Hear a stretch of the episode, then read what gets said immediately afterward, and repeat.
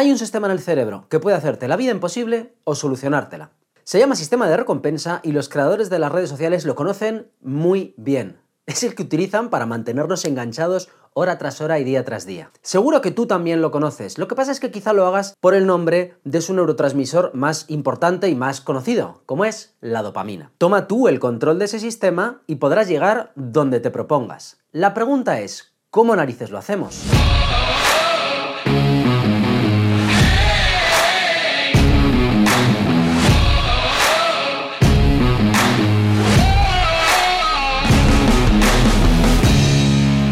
Hace 70 años una pareja de científicos descubrieron por casualidad cómo funciona este sistema. Era 1953 y estaba de moda eso de ponerles electrodos a los animales en el cerebro y ver qué pasaba. Y Peter Milner y James Olds no iban a ser menos científicos que el resto. Así que en su afán por investigar el control del sueño y la vigilia, les ponían a unas ratas de laboratorio electrodos en el cerebro para ver qué pasaba cuando lo estimulaban. Lo que pasó fue que en una de ellas no calcularon bien y pusieron los electrodos en otra zona diferente. Una zona que parecía proporcionar tanto placer a las ratas que éstas preferían estimular su cerebro que comer y beber, de tal forma que los animales que llevaban estos electrodos preferían pulsar compulsivamente la palanca que activaba los electrodos a comer, beber o hacer cualquier otra actividad por mucho que la tuvieran delante. Tanto que llegaban a pulsar la palanca hasta 7000 veces por hora. Eso, imagínate, son más dos veces por segundo, más de dos veces por segundo. Estaban constantemente pulsando la palanquita hasta que morían de inanición o de sed. Porque el cerebro, que es una máquina increíble y muy compleja,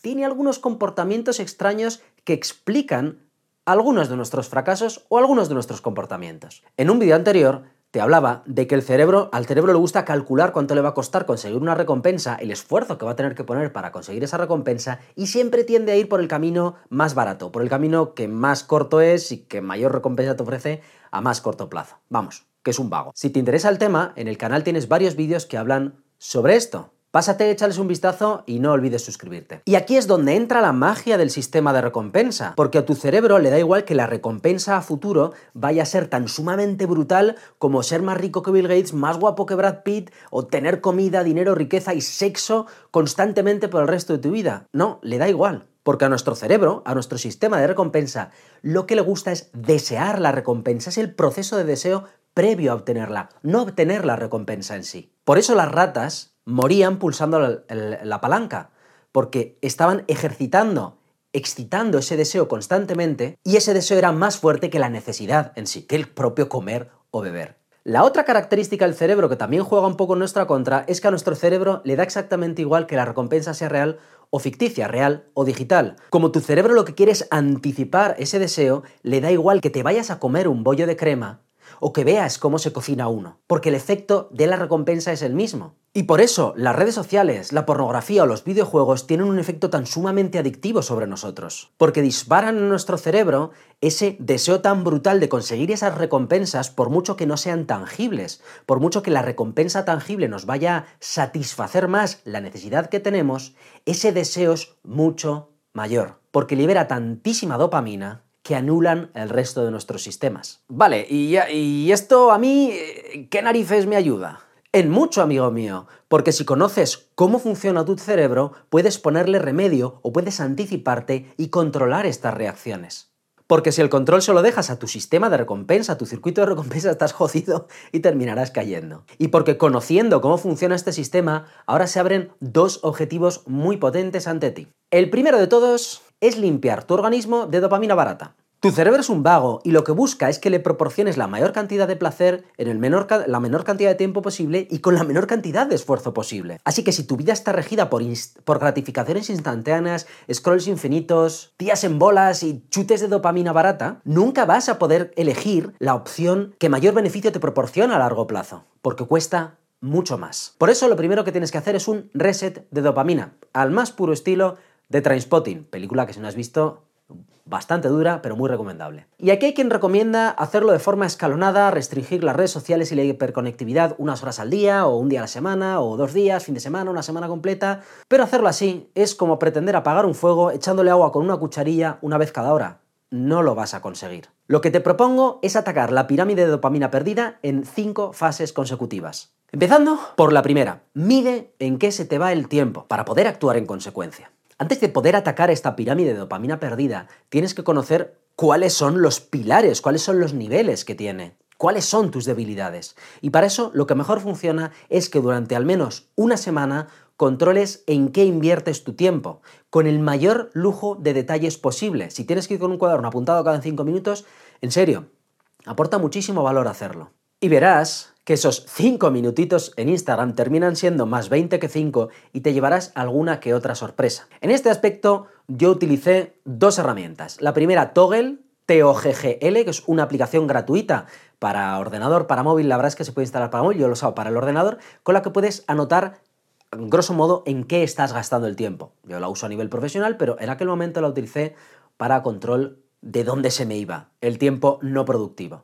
Y la segunda es la propia herramienta de control de tiempo de los móviles.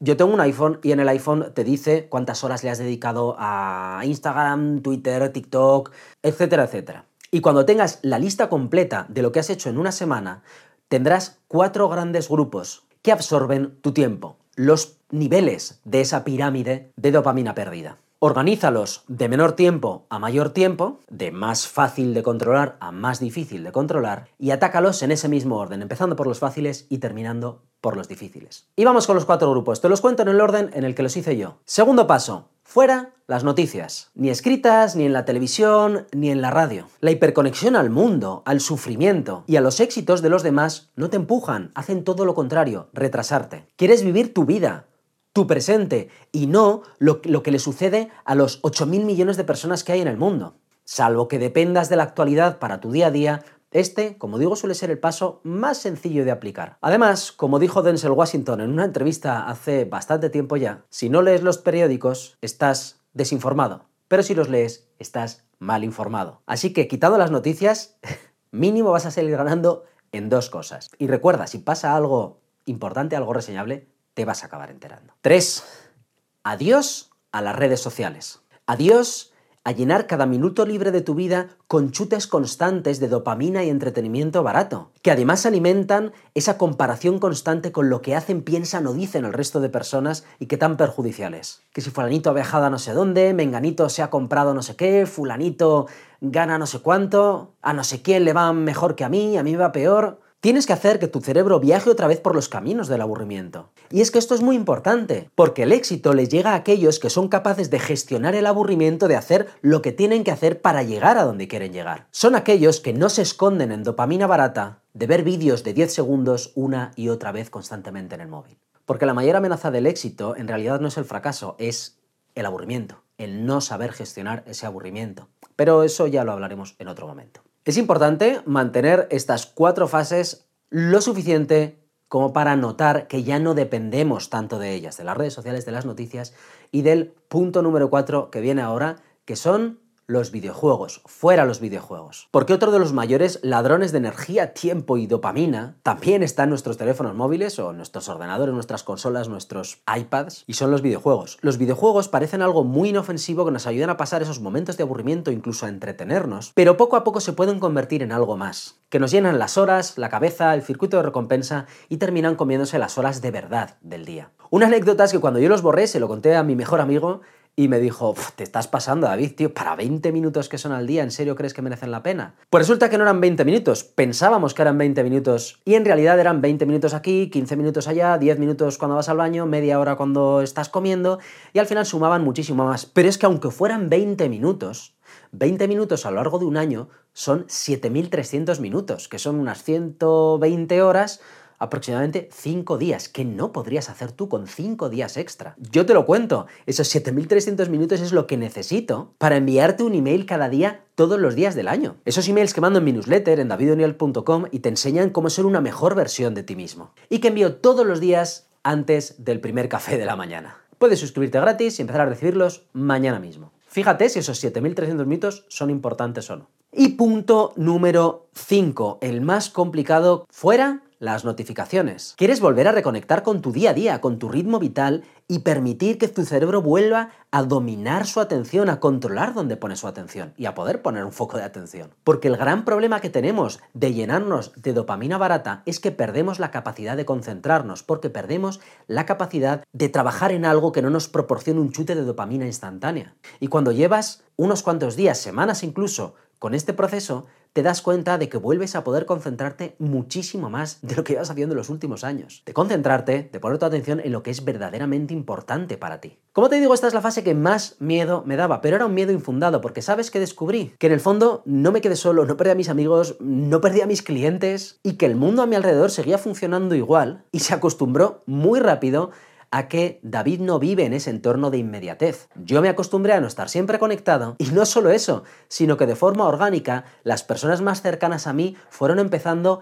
a integrar este tipo de acciones en su vida y a, disfrutar del momento y no tanto de estar conectado a la notificación del teléfono. Y una vez que hagas esto, que tengas este reset de dopamina hecho y que has controlado la pirámide de dopamina barata, de dopamina perdida, tendrás un segundo objetivo en mente, y es construir hábitos que eviten desperdiciar esa dopamina que ahora controlas. Aunque eso lo veremos en otro episodio. Ahora, si quieres profundizar más en este tema, te dejo uno de mis vídeos favoritos. Son seis pasos, seis trucos, seis estrategias para dejar de estar cansado y recuperar tu energía. Verás que tiene muchísimo que ver con la dopamina y con lo que acabamos de hablar.